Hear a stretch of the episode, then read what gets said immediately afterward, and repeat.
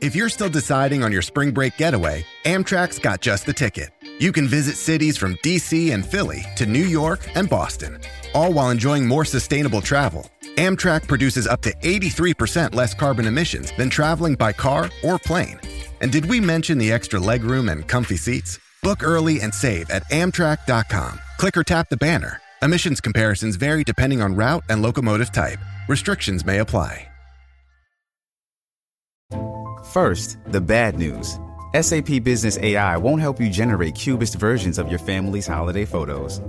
But it will help you understand which supplier is best to help you roll out your plant based packaging in Southeast Asia, or identify the training your junior project manager needs to rise up the ranks, and automate repetitive tasks while you focus on big innovations. So you can be ready for the next opportunity. Revolutionary technology, real world results. That's SAP Business AI. Atenção! Este podcast pode conter representações de cenas que algumas pessoas podem achar perturbadoras e alarmantes. Os conteúdos aqui representados são responsabilidade de seus próprios autores. Para uma melhor experiência, os fones de ouvido são aconselháveis.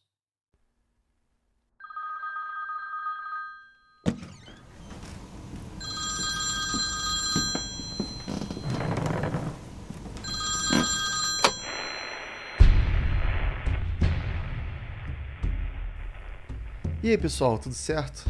Bom, alguns episódios atrás, não sei se vocês lembram, na entrevista com o Rodney Bukemi, eu citei sobre o meu avô. E surpreendentemente, algumas pessoas me pediram para contar a história dele, né? E essa história teria realmente uma ligação com o sobrenatural. Por isso, hoje eu vou contar aqui uma dessas histórias para ser o nosso, entre aspas, especial de Halloween. Como todo episódio aqui, de certa forma, é um episódio de Halloween, eu pensei então que essa história pessoal é, poderia ser um pouco diferente do que a gente está acostumado, né? É, assim, já deixo avisado aqui de cara que não é uma história assim repleta de coisas macabras, né? Mas ainda assim não deixa de ser um relato que veio do além. É uma história acima de tudo real, né? Ele me contava algumas vezes essa história. Você sabe como é que é avô, né? É, nunca conta uma vez só, sempre tem que contar mais de uma vez. E alguns detalhes históricos dessa história eu pesquisei por conta própria.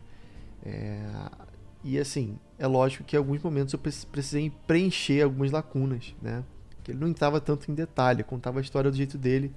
Mas para entender o cenário ali e tal, eu resolvi colocar algumas coisas. Mas o contexto geral é esse aí.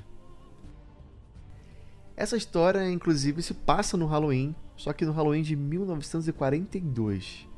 E ao contrário do que você possa imaginar, essa história não tem aquela cara de Dia das Bruxas clássica, com abóboras e criancinhas fantasiadas. Ela, na verdade, aconteceu numa época muito triste da nossa história, a Segunda Grande Guerra Mundial. Meu avô, Alexandre Zoucas, que na época tinha uns 23 anos, por ter nacionalidade grega e ter nascido no Cairo, ingressou no que era chamado de Falange dos Gregos Egípcios, formada pela comunidade grega que morava lá no Egito, e sob o comando do 50 Batalhão Inglês, no qual o general Bernard Montgomery dava as ordens. Montgomery era um veterano da Primeira Guerra Mundial. Conta a história que durante essa guerra, Montgomery havia levado um tiro de sniper que atravessou o seu pulmão, e ele foi levado para a enfermaria praticamente sem vida. No dia seguinte, chegaram inclusive a cavar uma cova para ele, já que a morte era certa mas surpreendentemente ele se recuperou. E depois de receber todas as honras e méritos né, pelos seus feitos na Primeira Guerra Mundial, agora atuava como general na Segunda Guerra, traçando todas as estratégias ali para eliminar as forças do eixo no Egito. O medo era que os alemães e italianos tomassem conta da tomassem controle da cidade do Cairo e de Alexandria e, subsequentemente, também tivessem o controle do canal de Suez, né, que é uma importante rota marítima de petróleo, gás e outros suprimentos que liga o, o Ocidente ao Oriente e vice-versa. Né? O meu avô, nessa época, ele desempenhou vários papéis, tanto na infantaria quanto como mecânico, né, por ter formação em engenharia. É, ele trabalhou consertando máquinas e veículos e até mesmo como sapador, que é uma coisa que eu vou explicar daqui a pouquinho. Bom, certa vez ele me contou que, como sabia falar italiano, graças parte da sua família ter vindo da Itália, ele foi chamado para trabalhar como tradutor dos prisioneiros de guerra. Ele me falava que nunca se esqueceu dos gritos de traidor da pátria que vinham das celas dos prisioneiros. Eu, para ser bem sincero, eu tenho orgulho disso, né, hoje em dia, porque afinal de contas é melhor você trair a pátria do que ser um idiota fascista. No caso dele, não era nenhum dos dois, né? Afinal, ele nem nasceu na Itália. Bom, a história começa de verdade quando eles foram convocados para uma missão. Ele precisaria trabalhar como sapador, ou seja, ele iria remover as minas explosivas para abrir um novo caminho em um lugar chamado Jardins do Diabo. Um nome bem esquisito que foi dado pelo marechal de campo Erwin Rommel, da Africa Corps, que era o nome do exército nazista especializado em guerra no deserto. Os Jardins do Diabo eram uma extensa área de 60 quilômetros com mais de 16 milhões de minas antitanques, plantadas ao longo de todo esse território com a função de retardar qualquer avanço britânico. Para vocês terem uma noção, 20% das minas do planeta Terra inteiro se encontram ali. E a distância de 60 quilômetros é mais ou menos ali do centro de São Paulo até o litoral. Pra vocês terem uma pequena noção do, da, da imensidão que é esse lugar. E meu avô, coitado, foi um dos soldados escolhidos com a tarefa de encontrar uma nova rota através desse campo minado. Dessa maneira, as forças aliadas poderiam atravessar essa região e alcançar finalmente o fronte do exército inimigo é, e dessa maneira poder entrar em guerra com eles, né? porque estavam literalmente separados por isso. Bom, no alvorecer da manhã seguinte, meu avô e outros sapadores foram levados por um caminhão até a beirada dos Jardins do Diabo e prontamente começaram a usar seus detectores de metal através da vasta área que os cercava. Ele dizia que o terreno era tão grande, tão grande, que era quase impossível ver o seu companheiro mais próximo. Aliás, atrás dele, a mais ou menos uns 200 metros de distância, encontrava-se o jipe com alguns oficiais subalternos e intermediários, que andavam lentamente pelo deserto, seguindo o caminho aberto pelo meu avô. As horas demoravam a passar no deserto, e quando o detector apitava um pouco mais alto no seu fone de ouvido, o que era raro, né, dado ao tamanho da região, era um sinal que havia se aproximado de uma mina. Então era preciso cavar com as mãos e ter muito, muito cuidado mesmo na hora de remover aquela bomba de dentro da areia. Antes disso, era preciso sinalizar, né, e dava um tchauzinho ali pro Jeep que vinha logo atrás para eles poderem parar. O procedimento da explosão da mina iria começar. Ele desenrolava então um fio elétrico de um carretel e ligava esse fio até a mina, tomando uma certa distância, depois conectava o fio a um dispositivo que faria a ignição para explodir a bomba. De tempos em tempos era preciso parar e se recuperar daquele sol escaldante do deserto. Tomar um gole d'água e então meu avô sempre olhava para trás. Com a ajuda do binóculo dele, ele conseguia ver melhor o jipe que também parava, né, na tentativa de evitar o máximo o risco de se aproximar de alguma mina. Tipo assim, deixa você explodir, eu vou ficar aqui no meu jeep no conforto, né? Era mais ou menos isso. Mas tudo bem, afinal os caras são oficiais. Nesse momento, o meu avô até se lembrou do lema dos sapadores: Nessa profissão só se erra uma vez. As horas se passaram e Alexandre, meu avô, já havia bebido metade do seu cantil de água começou a se sentir um pouco cansado, né, com dores na nuca e na coluna, de tanto olhar para baixo em busca de algum sinal sonoro. E também de passar o dia inteiro com aquela máquina nas mãos, né, e uma mochila pesada nas costas. Aliás, essa mochila tinha de tudo, até pares carregavam. Algum tempo depois, entre o ruído de estática do detector de metais e o som do vento quente do deserto de Alamin, ele começou então a perceber um barulho um pouco diferente foi preciso alguns segundos para ele perceber que na verdade esse som não vinha do seu fone, mas vinha de fora. E foi só remover o aparelho que ficou claro. Tinha um avião da Luftwaffe nazista vindo na direção dele. Alexandre não estava acreditando no que suas olhos viam. E para piorar a situação, não existia simplesmente nada ao seu redor que pudesse servir de proteção para ele. A distância entre ele e o avião não era tão grande assim, e fazia dele um alvo extremamente fácil. Ele olhou para trás tentando encontrar os seus comandantes, mas era tarde demais. O jipe com os oficiais tinha dado meia volta e já estava praticamente desaparecendo no horizonte árido do deserto. Bastou ele virar de costas por um segundo para a máquina de guerra nazista puxar o gatilho da metralhadora. O ruído do motor, misturado com os sons do tiro que levantavam areia, somado àquele barulho abafado das balas atingindo o solo arenoso, fizeram meu avô pensar que a vida dele terminaria ali.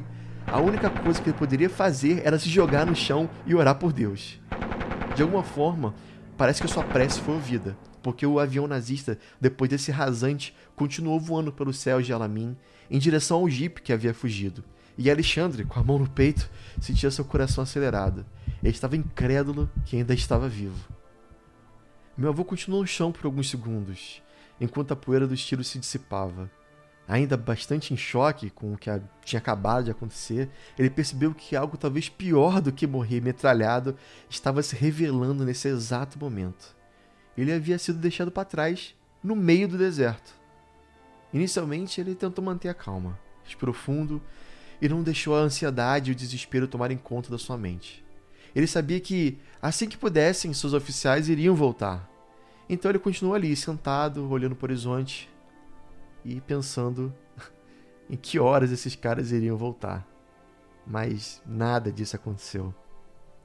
O dia estava quase terminando e quando ele resolveu fazer a única coisa que ele poderia fazer, que era voltar para o seu acampamento, ele pensou bem e lembrou que a direção que ele veio foi aquela.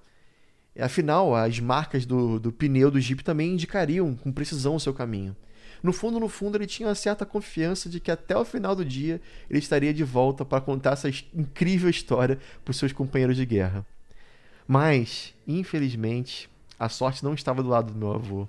E os grãos de areia do deserto se movem depressa.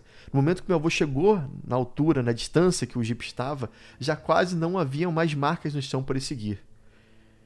Ele caminhou na direção contrária à sua. Né? Afinal de contas, ele tinha uma noção mínima de qual lado prosseguir.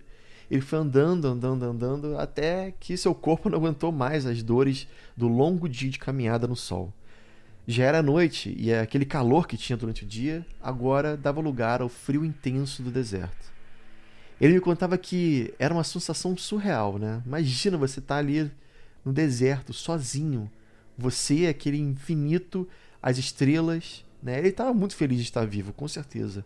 Mas ao mesmo tempo tinha uma preocupação dentro dele com a sua própria saúde, né? Porque, afinal, a morte por hipotermia nesses casos é uma coisa bastante real, uma vez que a temperatura no deserto pode chegar até zero grau. Foi então que ele lembrou de um treinamento que ele teve uma vez no exército. E era uma antiga prática beduína, né? Esse povo que passa meses às vezes andando no deserto com seus camelos. Você cava um buraco na areia suficiente para você conseguir deitar Aí você se cobre completamente, dos pés à cabeça, apenas deixando o seu rosto de fora. A areia mantém a sua temperatura corporal e é um pouco mais quente que a temperatura do ar do lado de fora. Ainda assim é bem frio, mas pelo menos as suas chances de sobrevivência seriam um pouco maiores. E foi isso que ele fez. Dormiu de exaustão. Segundo ele, no dia seguinte, era como se ele tivesse acordado de ressaca a garganta seca, os lábios rachados pelo árido ar do deserto, logo fez-lhe procurar pelo seu cantil. Ficou preocupado, pois já não tinha muita água. Era preciso racioná-la se quisesse voltar para casa com vida. You know you need protein to fuel results, but it's not easy when you're drinking the same bland, chalky shake every day. Stop punishing yourself and get to GNC for the best protein in the game, including all the hottest brands and crave-worthy flavors that'll keep you coming back for more.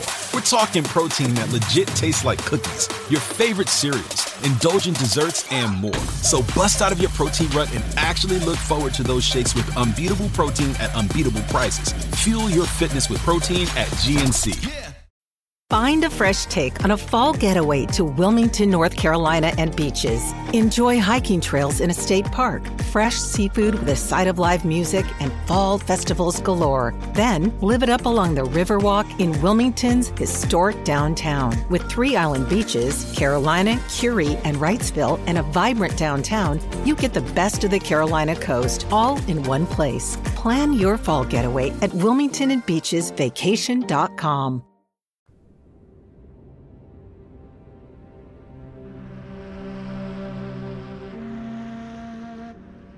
Logo depois de tomar o seu, entre aspas, café da manhã, ele se pôs a andar. Afinal, era a única coisa que era possível fazer naquele momento. Após andar por algum tempo, algo que ele não havia previsto infelizmente aconteceu. O barulho estático do detector de metal começou a falhar e ficar cada vez mais fraco, até que simplesmente parou. Era a bateria se esgotando. A parte boa é que agora ele não precisaria mais levar aquele trambolho que estava acabando com a sua coluna. E a parte ruim é que agora ele não tinha mais como evitar as minas. Era o fundo do poço. A boca seca, a pele queimada do sol, o calcanhar machucado pela bota de tanto andar, aquela dor na coluna, não tinha como ficar pior que isso. O dia se passou e meu avô agora se sentia completamente perdido. A essa altura, já era para estar de volta ao acampamento. Os pensamentos dele então começaram a ficar um pouco confusos. A ansiedade começou a tomar conta da sua mente. Afinal, se não vieram buscá-lo até agora, ou eles estavam mortos, ou ele estava completamente perdido. Ou pior, talvez os caras não encontrassem ele porque estavam indo na direção contrária. Tudo isso passou pela cabeça do meu avô. Bom, mais uma noite chegou e agora com as suas mãos completamente machucadas pela exposição ao sol, ele cavou bem devagarzinho mais um buraco. Ele estava certo de que aquilo que ele estava fazendo, na verdade, era sua própria cova. Ele não iria aguentar mais um dia exposto àquele deserto. Abriu seu cantil por uma última vez e uma triste pequena gota de água caiu, tão leve, tão leve que foi empurrada para longe da sua boca com o movimento do vento. Meu avô havia ali aceitado a sua falta de sorte. Graças aos primeiros raios de sol na manhã seguinte, ele conseguiu reunir um pouco de força que ainda lhe restava para conseguir levantar. Cambaleando pelo deserto, deixou para trás tudo que tinha: detector, mochila, pá, cantil. Talvez, ele pensou, se eu pisar em uma dessas minas, eu nem sinta nada. Seria uma sorte grande morrer sem dor. E assim, perambulando através das infinitas dunas do deserto, Alexandre, sem aguentar mais, caiu no chão. Já não tinha mais forças para andar. Era uma questão de tempo até a sua hora chegar. Os grãos de areia lentamente foram cobrindo seu corpo ao passar das horas. Os pensamentos pareciam nebulosos e confusos. Ele começou a orar, pedindo uma salvação, uma direção, alguém para lhe ajudar. Até que, estranhamente, ele notou uma forma entre as dunas. Inicialmente parecia uma árvore seca, mas não existiam árvores ali.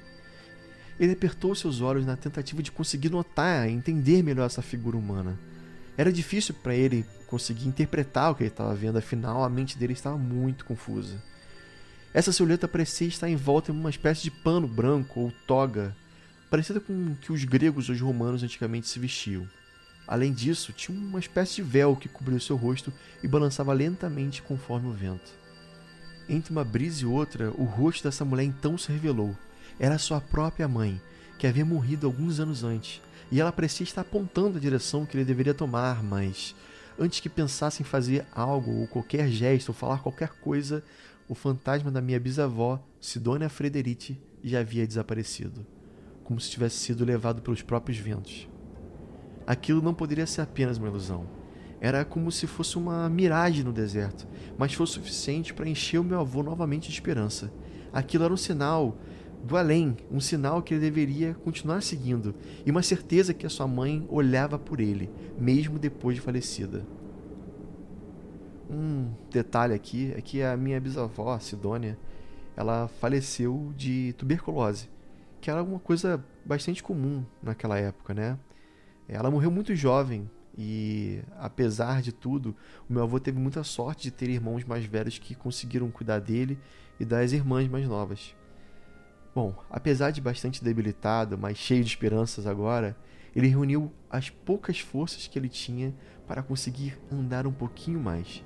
Caminhando lentamente, prosseguiu por mais alguns quilômetros até que voltou a sucumbir na areia, exausto, completamente cansado.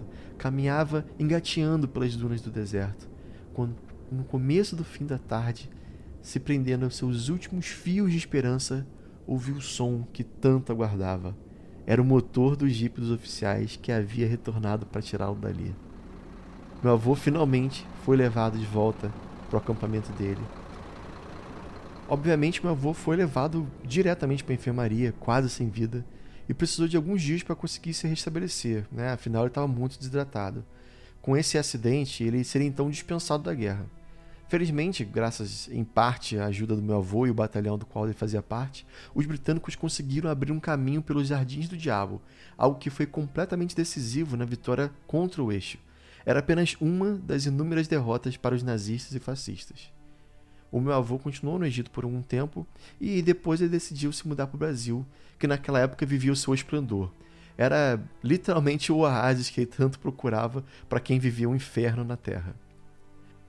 Uma curiosidade um pouco triste é que ele desenvolveu estresse pós-traumático durante a guerra, algo que era muito comum entre os soldados, né?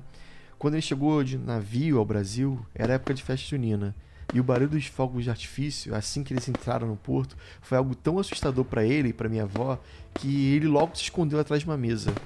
É uma coisa bizarra, né? Uma coisa que é tão feliz pra gente aqui que mora aqui, para ele simbolizava e lembrava ele os terrores da guerra. Eu me lembro bem da, da frase que ele falou para minha avó, né? Ele contava isso para mim sempre. Nós precisamos sair daqui. Esse país também está em guerra, com aquele sotaque bastante italiano. Bom, essa foi a história do meu nono, né? Como eu chamava meu avô, que tinha essa origem italiana e grega.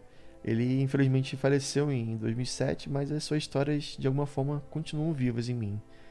É, espero que vocês tenham gostado do episódio. Não foi um episódio muito longo, eu sei, mas essa história tem um tem uma grande ligação comigo, né? Uma conexão muito forte. E talvez por isso que eu gosto das coisas que eu gosto, né? Eu, eu gosto de ler muito sobre a Segunda Guerra. Eu gosto muito também de ler sobre Egito, né? Graças a eles dois que contavam algumas mitologias é, egípcias para mim.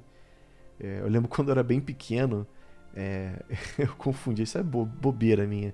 Mas eu, eu achava que por algum motivo eles viviam na época, mesma época que os faraós, né? eu não tinha noção de tempo e achava que, por meus avós serem bastante velhos, eles com certeza viveram ali o tempo dos grandes faraós. É, mas essa coisa de criança, depois eu entendi que não era bem assim. E meu avô contava muitas histórias, né? Eu lembro que uma vez ele estava num ponto de ônibus indo pro colégio e passou um rapaz falando que ele tinha que sair dali porque acabaram de descobrir que embaixo do ponto de ônibus tinha a tumba de mais um faraó. Você imagina você viver num lugar assim, né? Você se esbarra com a história de maneira tão cotidiana. Mas é isso, galera. Espero que vocês tenham gostado do episódio. Pô, por favor, cara, se você gostou, se você acha que valeu a pena aí, é, de novo, apesar de não ser uma história extremamente macabra, né? Mas teve a situação ali de meu avô ver a, a fantasma da mãe dele, minha bisavó, né?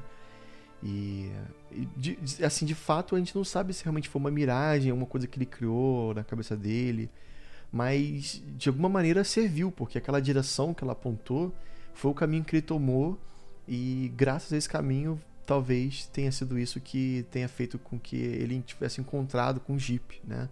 Não dá para saber, obviamente, mas é estranho, né? De qualquer maneira, é muito estranho. Então é isso. Se você gostou, compartilha, deixa seu like aí, comenta. Se puder, deixa cinco estrelinhas aí no, no Spotify ou no seu agregador de podcast. Siga a gente que significa muito para mim, tá bom? Obrigado mais uma vez e até a próxima.